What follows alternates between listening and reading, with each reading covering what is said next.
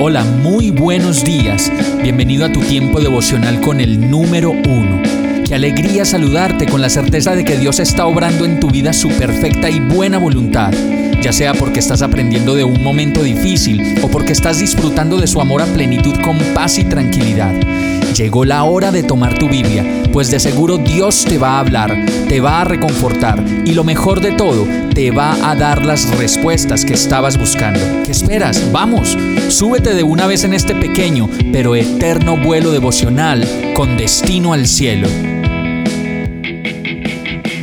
Y el mensaje de hoy se llama Darte gracias. Salmo 92, 1, 2 dice, Cuán bueno Señor es darte gracias y entonar, oh Altísimo, salmos a tu nombre, proclamar tu gran amor por la mañana y tu fidelidad por la noche en todo momento de la vida, sea porque estemos pasando por momentos difíciles o porque estemos disfrutando de la paz de Dios con paz y tranquilidad, debemos, como dice el verso del Salmo 92, darle gracias a Dios y reconocer que ha sido bueno y que de ninguna manera debemos levantar queja ante el Señor.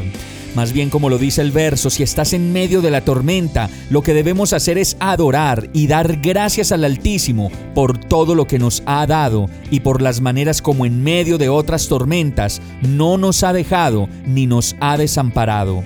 Por eso puedo decir, cuán bueno Señor es darte gracias y entonar, oh Altísimo, salmos a tu nombre.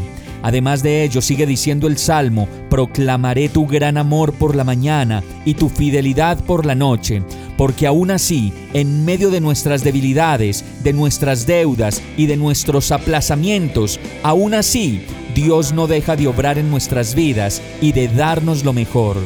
Más bien para terminar, podríamos decirle a Dios, Señor, ayúdame a entender lo que estás haciendo en mi vida y a permanecer completamente y para siempre en tu voluntad. Vamos a orar.